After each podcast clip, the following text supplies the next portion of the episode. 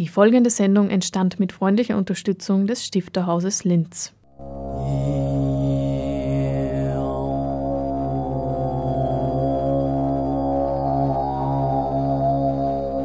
Literatur im Radio.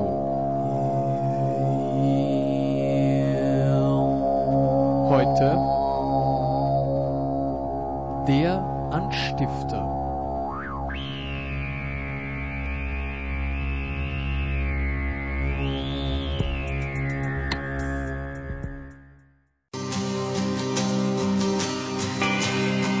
Ich glaube, ein Schlüsselthema in den Kohlschen Texten generell ist das Thema Kommunikation.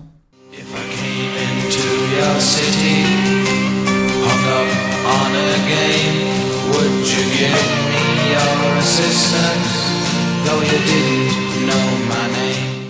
Kommunikation das Schlüsselthema bei Walter Kohl, sagt Claudia Lehner vom Stifterhaus und im Hintergrund schon angeklungen die Edgar Broughton Band, die auch noch Thema sein wird. Willkommen bei einem weiteren Anstifter auf Radio Froh 105,0 MHz. In der heutigen Sendung widmen wir uns der aktuellen Rampe Porträt Walter Kohl und bringen einen Ausschnitt aus der Lesung von Waltraud Seidelhofer, die kürzlich 80 Jahre wurde und ihre neue Prosa mit dem Titel Wie ein Fließen die Stadt im Klever Verlag veröffentlicht und vor ein paar Tagen im Stifterhaus präsentiert hat.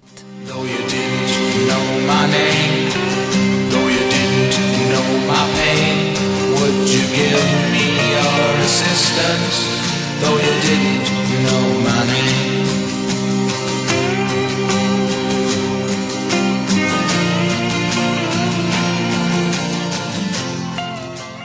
Walter Kohl war lange als Journalist für etwa die Tageszeitung Die Presse tätig und er ist Autor. Ihm ist die aktuelle Rampe des Stifterhaus Linz gewidmet.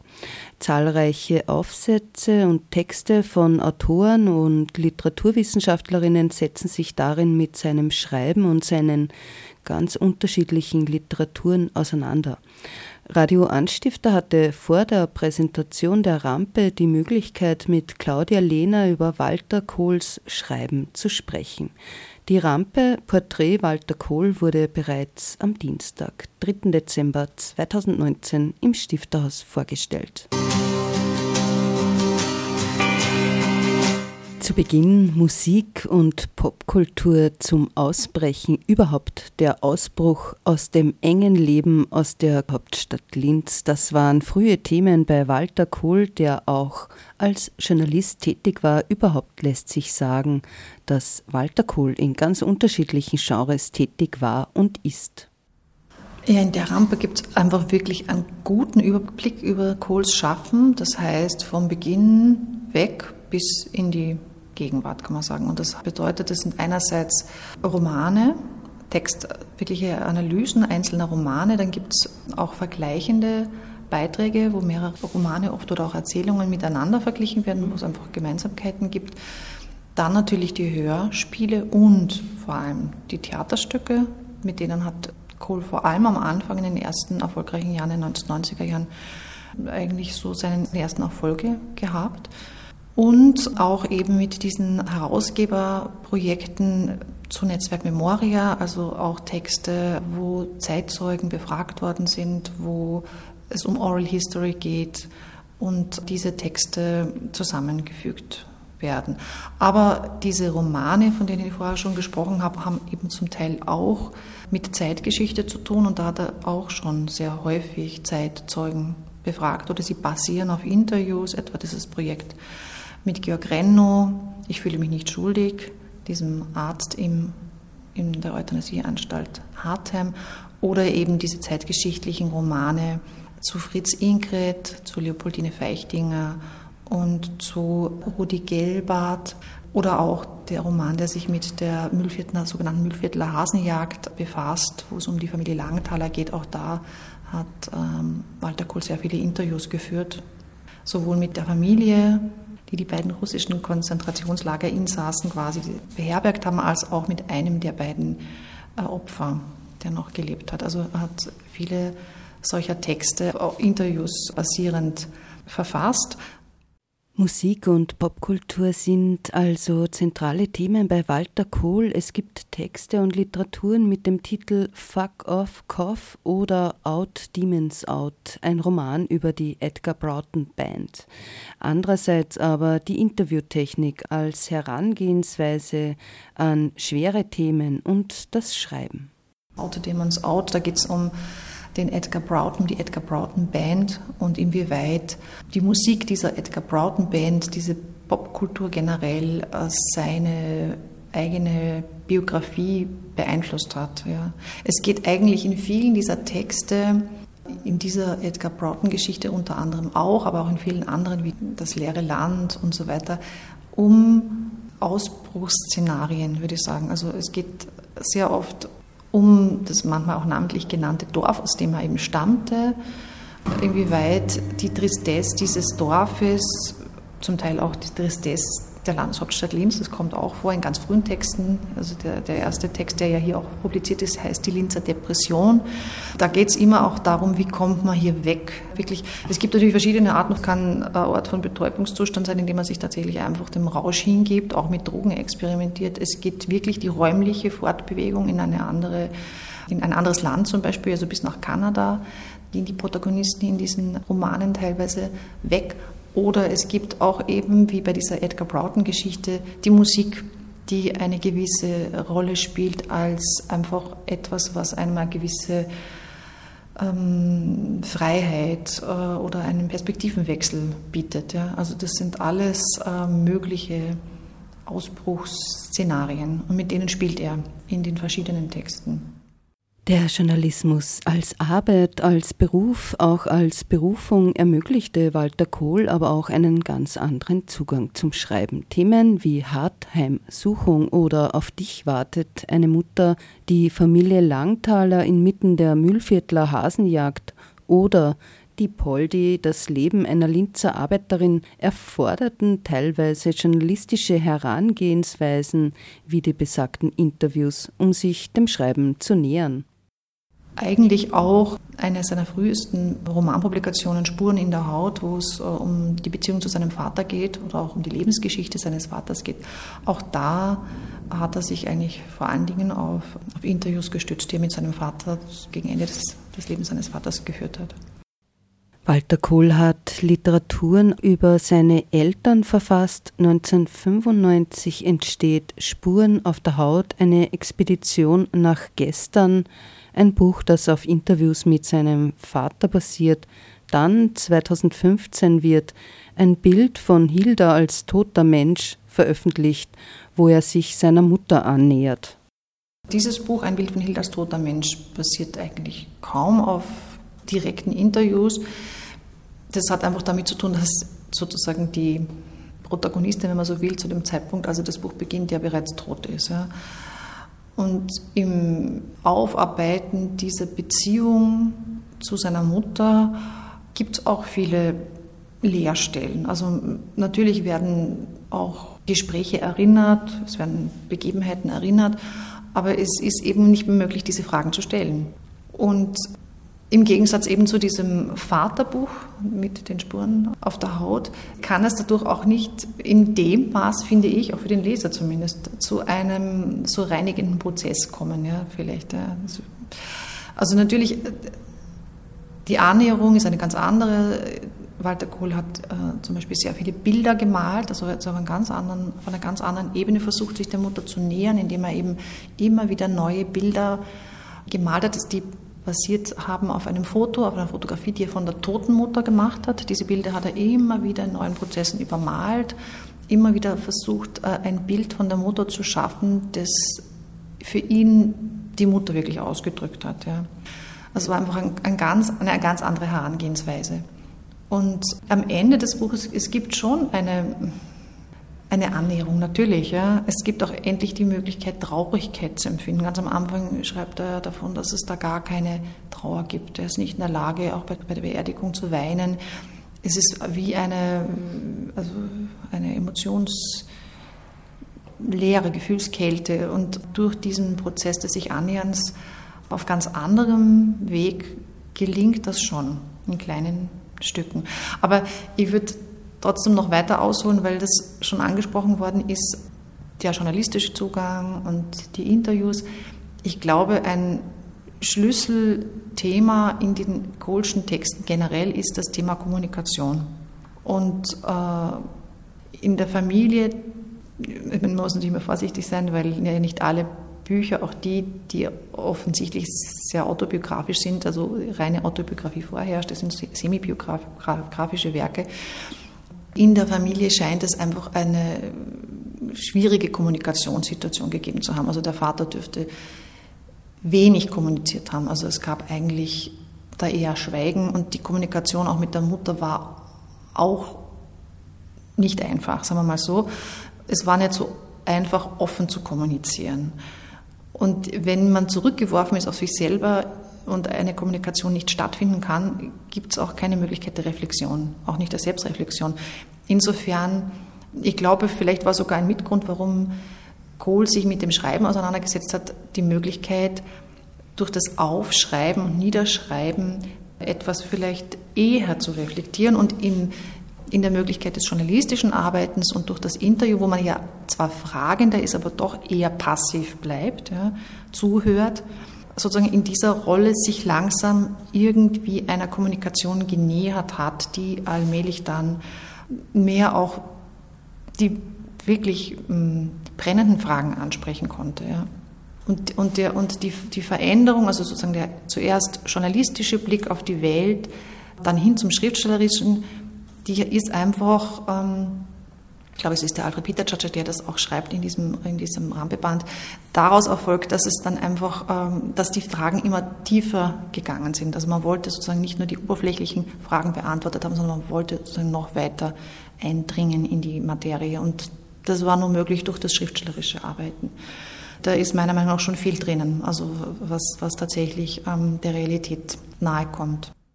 Neben der Kommunikation der Gegenkultur, dem Pop oder der Aufarbeitung von Verschwiegenem ist es die Haltung eines Menschen, das Walter Kohl wohl am Schreiben antreibt oder interessiert. Harald Kieslinger beschreibt Walter Kohl als Gegenkulturschriftsteller.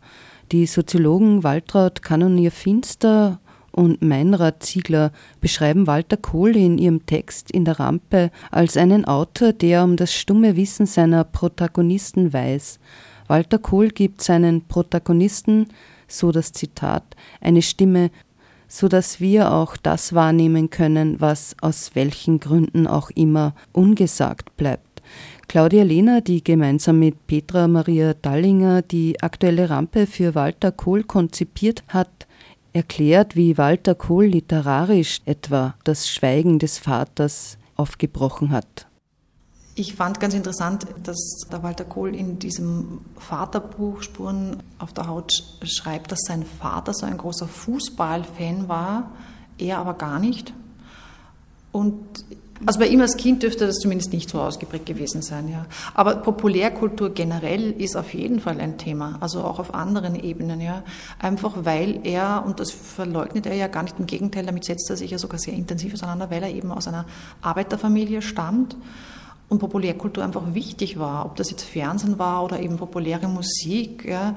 Der Hintergrund war überhaupt kein klassisch hochbürger, also hochbürgerlicher kultureller, sondern es war eigentlich äh, einfach eine ganz normale Arbeiter-Herkunftsfamilie. Ähm, und meine Überlegung war auch, das ist mir noch nicht so ganz klar, was eigentlich sozusagen die, die, der Beweggrund für, für Kohl war, warum er sich so intensiv mit biografischen Geschichten auch auseinandergesetzt hat, aber ob es nicht auch und auch und auch oft eben auch mit, mit Biografien von Personen, die sozusagen aus eigentlich einfachen Verhältnissen, wenn man so will, ja, unter Anführungszeichen stammen, ich glaube einfach, dass das für ihn eine große Faszination immer geborgen hat, wenn Personen, die aus, äh, aus einer Familie stammten, wo es wenig Perspektiven und Möglichkeiten gab, auszubrechen. Da sind wir wieder beim Thema Ausbruch. Ausbruch ja.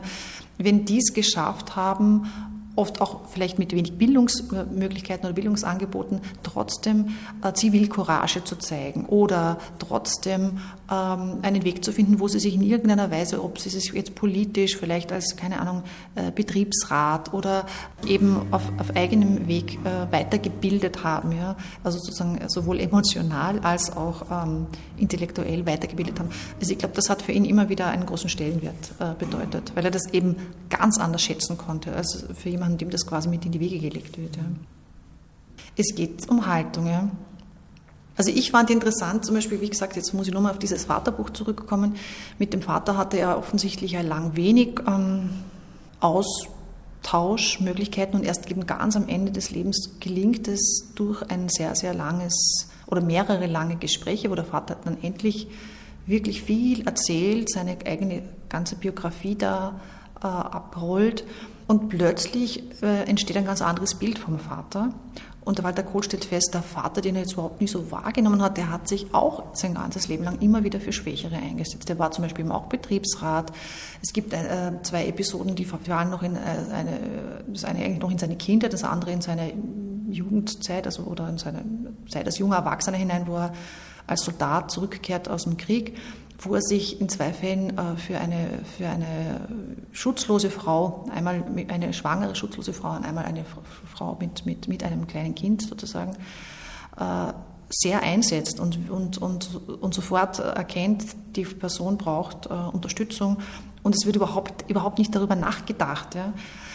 Das führt bis dahin, dass er ganz am Ende einen sehr schweren Arbeitsunfall erleidet, unter dem er dann wirklich also massiv ähm, ähm, im Rollstuhl landet, weil er einem anderen äh, mit, also Arbeiter eigentlich äh, ersparen will, dass eine schwere Eisenstange auf den niederstürzt. Also er sieht, dass das äh, fällt auf den hin und, und, und, und stürzt hinzu und versucht das aufzuhalten, aber das Ding hat 1000 Kilo oder so und, und, und im Gegenteil, er kriegt den ganzen Abprall ab und ist von da an, wie gesagt, versiert. Aber es ist sozusagen, es geht, wächst über ihn hinaus. Also er ist ein unglaublich, wie soll man sagen, äh, für die anderen sich einsetzender Mensch gewesen. Und die Erkenntnis wird seinem Sohn erst so spät bewusst, ja, weil er den Vater immer als einen erlebt hat, der eben äh, so schweigsam war und der sich so wenig scheinbar für die Belange seiner Familie interessiert hat. Aber das hat er eben offensichtlich gar nicht in dem Maß wahrgenommen. Ja. Das wird für ihn, äh, das ist wie sozusagen eine, ein Aha-Erlebnis. Ja. Und umgekehrt ist interessant, dass eben meines Erachtens nach der Walter Kohl ganz ähnlich agiert, wenn er eben hingeht und solche biografischen ähm, Geschichten ausgräbt und da in die Tiefe geht und nachfragt und also Recherche macht, weil es ihm offensichtlich ein Bedürfnis ist, die Geschichte solcher Personen zu erzählen.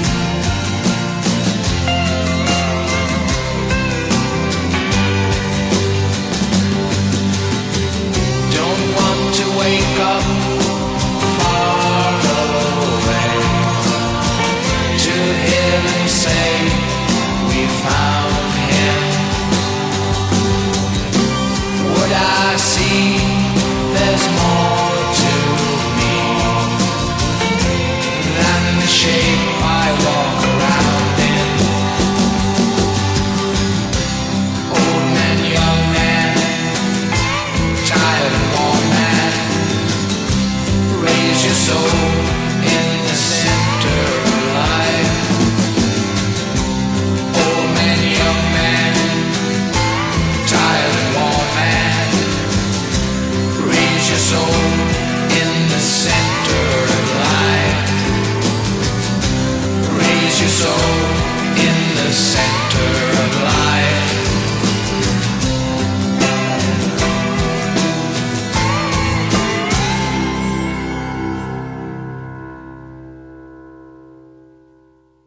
Der heutige Abend ist ganz der Autorin Waltraud Seidelhofer gewidmet und ihrer neuen Publikation Wie ein Fließen die Stadt. Regina Pinter leitet das Literaturhaus im Stifterhaus und stellt Waltraud Seidelhofer vor. Wir freuen uns sehr, mit dieser Veranstaltung mit dem Verlag gemeinsam Waltraud Seidelhofer zum 80. Geburtstag gratulieren zu können. Waltraud Seidelhofer ist eine der Autorinnen und Autoren, die bereits sehr früh begonnen haben, ihre Bücher bei uns vorzustellen. Zum ersten Mal hat sie am 11. Oktober 1994 bei uns gelesen, also vor 25 Jahren. Im Laufe dieser Jahre war sie 27 Mal bei uns zu Gast Heute am 28. November ist es das 28. Mal. Das finden wir schön. Es ist sehr schön für uns, wenn wir Autorinnen und Autoren und sie uns so lange und so kontinuierlich begleiten. Entstanden sind die ersten Gedichte ja bereits Ende der 50er Jahre. Früh schon lernte Waltraud Heidelhofer Heimrat Becker und junge Kunstschaffende in seinem Umfeld kennen. Ihr folgte 1986 der Band Geometrie einer Landschaft. 2008 erhielt Seidelhofer ja dann den Heimrat-Becker-Preis, 2014 den Georg-Trakl-Preis. 1991 war sie schon mit dem Kulturpreis des Landes Oberösterreich für Literatur ausgezeichnet worden. Ab 1989 erschienen von Waltraud Seidelhofer Publikationen in dem in diesem Jahr gegründeten Verlag Bibliothek der Provinz, später in den Verlagen Blattwerk, Edition Pangloss und Mitter Verlag. Wir freuen uns sehr auf die heutige Lesung. Ich wünsche uns einen anregenden Abend. Ja, am 28. November hat im Literaturhaus im Stifterhaus die Buch- und Verlagspräsentation zu Ehren Waltraud Seidelhofers stattgefunden. Regina Pinter vom Stifterhaus stellte auch den Klever Verlag vor, wo die neue Prosa von Waltraud Seidelhofer veröffentlicht wurde. Wie ein Fließen die Stadt ist nun im Wiener Klever Verlag erschienen. Ralf Klever gibt nun auch einen kurzen Überblick in die Lyrik und Prosa Waltraud Seidelhofers, die für Wie ein Fließen die Stadt eine spezielle Form gefunden hat. Ja, ich habe die Bücher alle mitgebracht. Ich habe sogar das erste Buch mitgebracht, das wir damals vor 15 Jahren beim Ritter Verlag noch gemacht haben, Gehen, ein System. Und wenn es um dieses Thema geht, um, um avancierte Gegenwartsliteratur, die sich sozusagen der, mit literarischer Stadterforschung, mit allen damit zusammenhängenden Phänomenen beschäftigt, so fallen mir äh, einige Autoren ein, wie zum Beispiel Bodo Hell oder Lukas Zepek oder Herbert Wimmer. Aber wenn ich an Autorinnen denke, dann fällt mir schon Waltraud Seilhofer als allererster Name ein. Also nicht, weil wir heute zusammensitzen, sondern weil es halt so ist. Da zieht sich natürlich ein roter Faden an, an, Themen, an Motiven in der ganzen Literatur, in deiner ganzen Beschäftigung, jetzt doch über einen sehr langen Zeitraum. Äh, egal, ob es Lyrik ist, ob es Prosa ist. Also der neue Text wie ein Fließen der Stadt ist natürlich auch wie ein Fließtext. Das heißt, wir haben ihn auch nicht in einen Blocksatz hinein verpackt, sondern es ist ein Fließtext, der zersetzt ist mit einigen Zitaten, Zitate, zum Teil literarische Zitate, vor allem sind es französische Autoren, äh, Michel Pitor, Georges Perec, Claude Simon. Äh, dann sind es Kulturtheoretiker wie Adorno, äh, ben, Walter Benjamin. Aber es sind auch so Fundstücke zum Beispiel von Teletext, ORF oder Werbung. Oder, und das sind zum Teil für mich auch die, die erstaunlichsten Beiträge auch, weil es halt so, so abrupte Momente schafft im Text. Und für mich war das ja eine gewisse Herausforderung, als ich so den Text bekommen habe, als, als erster Leser sozusagen, äh, stellt sich die Frage, wie organisiert man so einen Text, wie geht man damit um? Äh, Im Gegensatz zu, zu anderen Büchern, äh, Singapur oder der Lauf der Dinge, wo du selbst eine Kapiteleinteilung vorgenommen hast, hast du diesmal wieder darauf verzichtet. Äh, warum eigentlich? Das kann ich selbst momentan schwer sagen. Es hat sich irgendwie so ergeben, dass es einfach immer so weitergegangen ist und weiter geflossen ist. Mhm. Und es hat sich beim Schreiben schon so ergeben, dass das meistens eine Seite war, die ich da geschrieben habe. Ja. Und dann ist in die nächste übergegangen zum nächsten Absatz. Und das hat einfach so ein Gesamtes ergeben, mhm. eben durch diese Zitate geteilt. Ja. Und so ist das entstanden. Am Ende der Sendung, bevor wir das Mikrofon ganz an Waltraud Seidelhofer übergeben, noch ein Hinweis auf den nächsten Anstifter im neuen Jahr. Dieser wird am Mittwoch, den 1. Jänner, on air gehen. Aber nun zu Waltraud Seidelhofer. Sie liest nun eine Passage aus Wie ein Fließen die Stadt. In Wohngebieten, die von Menschen verlassen wurden, die beispielsweise durch einen Chemie- oder Atomunfall verseucht wurden, kann sich trotz dieser Kontamination sehr rasch wieder Natur ausbreiten. Zuerst sind es die Pflanzen, die in den Ruinen der verlassenen Häuser zu wachsen beginnen. Samen siedeln sich an, Gewächse, die aus diesen Gebieten schon lange verdrängt wurden, sind dort wieder zu finden. Sehr rasch folgen die Tierpopulationen. Wölfe etwa sind bereits einige Jahre nach dem Supergau zu beobachten, nachdem sie in diesem Gebiet lange Zeit als ausgestorben galten. Die Tiere erobern nicht nur die Wälder, sie siedeln sich auch in den Häusern an, finden neue Lebensräume vor, die sie in Besitz nehmen, denen sie sich anpassen. Elche, Hirsche, Bisons, Zitat, treten in dem vielleicht entlegenen Sperrgebiet auf. Biber verändern die Fluss- und Bachläufe durch ihre Bauten und dienen gleichzeitig anderen Tieren, etwa den Wölfen, als Nahrung. Adler finden, sich auf den Ruin, finden auf den Ruinen eine neue Möglichkeit, ihre Horste zu bauen. Sie vermehren sich rasch. Rehe, Störche, Siebenschläfer, rhythmische Namen zitiert, können in den Sperrzonen beobachtet werden bei den seltenen Expeditionen einiger Forscher, die in Schutzanzügen in die von Menschen verlassenen Gebiete eindringen. Ratten nisten in den Kanälen und Abwasserrohren der Fabriken des Atomkraftwerkes die umherliegenden Relikte der industriellen Nutzung werden von den Tieren in Besitz genommen. Die Anpassung daran, der Gebrauch von Ressourcen, geschieht durch sie in unerwarteter Schnelligkeit. Dennoch wirkt dieses Geschehen selbstverständlich, vollzieht sich ohne Brüche und Dramatik. Hat man geplant, hat es sich so ergeben, dass der Beruf, den man gewählt hat, in ständigem Wechsel an verschiedenen Orten ausgeübt wird, Orten, die weit über die Erde verstreut liegen, kann es sein, dass man schon von Anfang an beschlossen hat, keinen festen Wohnsitz zu suchen, sondern mit den notwendigsten Dingen versehen, von einer Stadt in die andere, von einem Arbeitsplatz zum anderen, von einem Hotel ins andere zu ziehen. Man wird sorgfältig auswählen, wird alles nicht unbedingt Nötige aussondern, die Zusammensetzung der begleitenden Dinge wird sich im Laufe der Jahre ständig ändern. Mit zunehmendem Alter wird man vermutlich dazu übergehen, die Dinge, die man im Laufe der Zeit angesammelt hat, und auch eine Serie unbedingt notwendiger Dinge in den einzelnen Städten, in die man immer wieder zurückkehrt, in Self-Stores unterzubringen, Bekleidung dem Klima angepasst, in dem die Städte liegen, Bücher in den dort gesprochenen Sprachen Souvenirs vielleicht, von denen man sich nicht sofort trennen will. Die Pläne, Dokumentationen, die man in einer Stadt über eine Stadt angefertigt hat, wird man nur am Beginn seiner Self-Store-Zeit in den diversen Kästen großen Schließfächern lassen. Man wird bald feststellen, dass man diese auch an anderen Arbeitsplätzen, in anderen Städten, auf anderen Kontinenten benötigt, um seine Arbeit konsequent weiterführen zu können. Es hat sich als sinnvoll erwiesen, manche Bücher mehrfach zu kaufen und in verschiedenen Self-Store-Einheiten der Welt zu deponieren.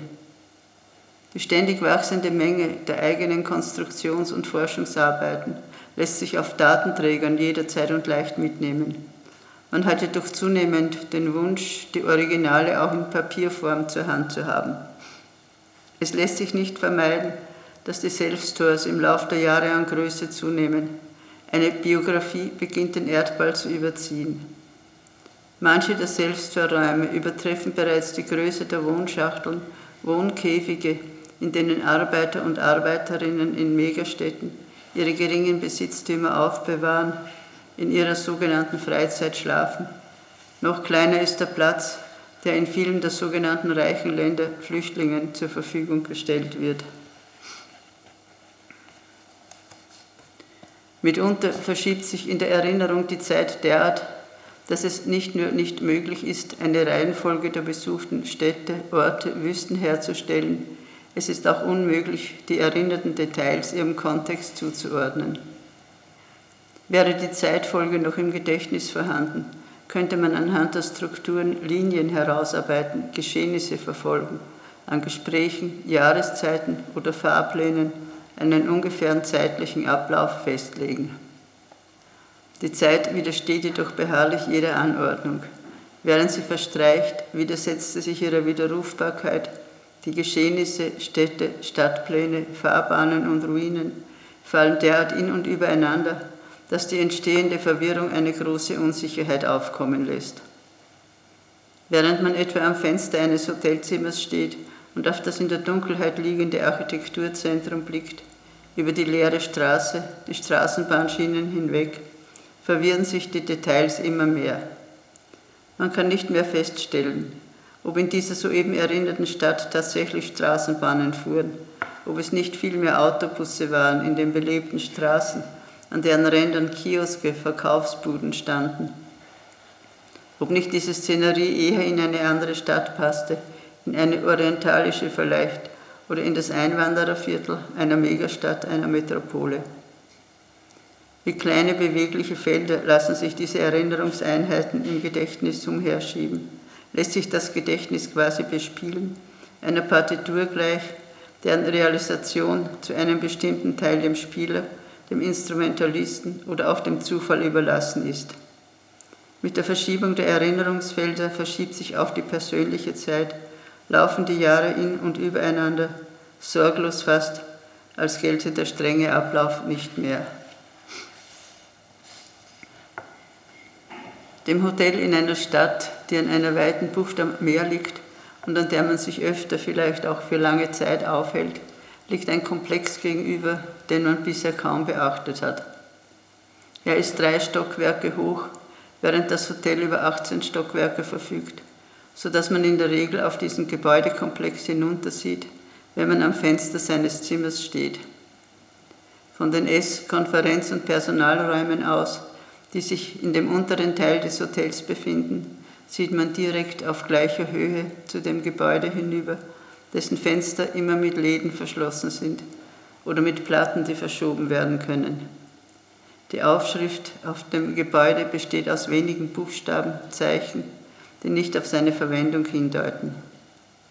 Hinter dem Gebäude, dem Meer zu, verläuft eine breite Straße, die von Bäumen, die im Frühjahr weiß blühen, gesäumt ist. Auf dem Meer ziehen Schiffe, Boote, Fähren. Die Bucht, von der das Hotel und das Gebäude stehen, dient als Hafen. Sie zieht sich weit. Ihr entlang stehen Lagerhallen, Geschäfte, Cafés. Wie ein in sich geschlossener Klotz steht das dem Hotel gegenüberliegende Bauwerk da. Auch bei den wiederholten Aufenthalten in dieser Stadt am Meer ist man nicht interessiert, sich genauer mit diesem Gebäude zu befassen, nach seinem Zweck zu forschen. Auch wenn man die Straße mit den heftig blühenden Bäumen entlang geht, was eher selten geschieht, ist man nicht animiert, das Gebäude näher zu betrachten. Man nimmt seine Existenz hin wie die der Lagerhallen, der Container, der Kräne. Insert Ruinen. Ruinen verändern sich ständig, auch wenn es scheint, als behielten die klassischen Ruinen ihre charakteristische Form über Jahrhunderte hinweg so kann man doch bei wiederholten Besuchen feststellen, dass sie ein wenig anders sind als vor einiger Zeit, dass ein Stein herausgebrochen ist oder wurde, dass neue Bauteile freigelegt wurden, kleine Stücke Ziegel. Ein ständiger Prozess findet statt, es scheint, vergleicht man die Ansichten in kürzeren oder längeren Intervallen, als bewegten sich die Ruinen in vorsichtigen Schritten. Fast erwartet man ein Knistern zu hören, hier und da einen leisen Laut. Auch die Pflanzen, die sich in Ruinen ansiedeln, verändern diese. Ihre Wurzeln sprengen kleinste Teilchen ab, graben feine, kaum sichtbare Rinnen oder Röhren in das Baumaterial, Schäden, die nicht beachtet werden, die aber doch zu größeren Verformungen führen können. In Büchern, auf Postkarten, auf Bildern bieten Ruinen immer dieselbe Ansicht, klassisch, monumental die Worte dafür. Doch wenn man will, kann man sich Bewegung darin vorstellen, zarte Verschiebungen, minimal in kleinsten Bereichen. Ruinen, die durch mutwillige Zerstörung, durch Kriege, Unwetter, Erdrutsche, Taifune, den teilweisen Untergang von Ufern und Inseln entstehen, treten die Schäden und Zerstörungen plötzlich auf. Mauern stürzen ein, Häuser werden gesprengt, Kirchen verbrennen, fallen in sich zusammen. Aus nicht ganz erklärbaren Gründen bleiben häufig, fast in der Regel, Teile der zerstörten Gebäude stehen. Ein Stück Mauer ragt empor, turmartig ist es noch vorhanden, während alles andere in sich zusammengesunken, als Bruchstück, als Staub auf den Resten von Straßen und Plätzen liegt.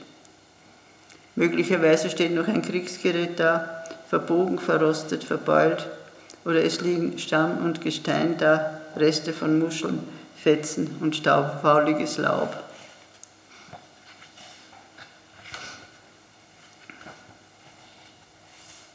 Cloud Services, Smart Cities, Smart Homes, Wörter aneinandergereiht, auf die man immer öfter stößt, die einen immer nachhaltiger umgeben, bei der Arbeit im Architekturzentrum, bei Ausstellungen, auf Reisen. Man wird versuchen, einen Überblick zu gewinnen, wird versuchen, die rasch fortschreitenden Entwicklungen wenigstens einigermaßen im Auge zu behalten, einen Sinn darin zu finden, Gefahren zu erkennen etc. Man wird sich durch Artikel in Fachzeitschriften, durch Bücher auf Messen informieren. Hat man früher häufig, fast obsessiv Städte besucht, in denen solche Neuerungen schon weit fortgeschritten waren oder schienen, hat man dort vielleicht vorübergehend einen Wohncontainer gemietet, ein Self-Store angelegt oder bei der Abreise aus dem Hotel schon den nächsten Aufenthalt gebucht, so werden derartige Unternehmungen immer seltener. Man wird nur mehr die vermutlich beruflich notwendigen Reisen antreten, wird die dabei angebotenen Informationen sammeln, wird sich mit diesen dann in ein Hotelzimmer, vielleicht in das dem Architekturzentrum gegenüberliegende zurückziehen und dort versuchen, aus dem Überangebot zum Thema im Netz das herauszufinden, was man für sinnvoll und relevant hält.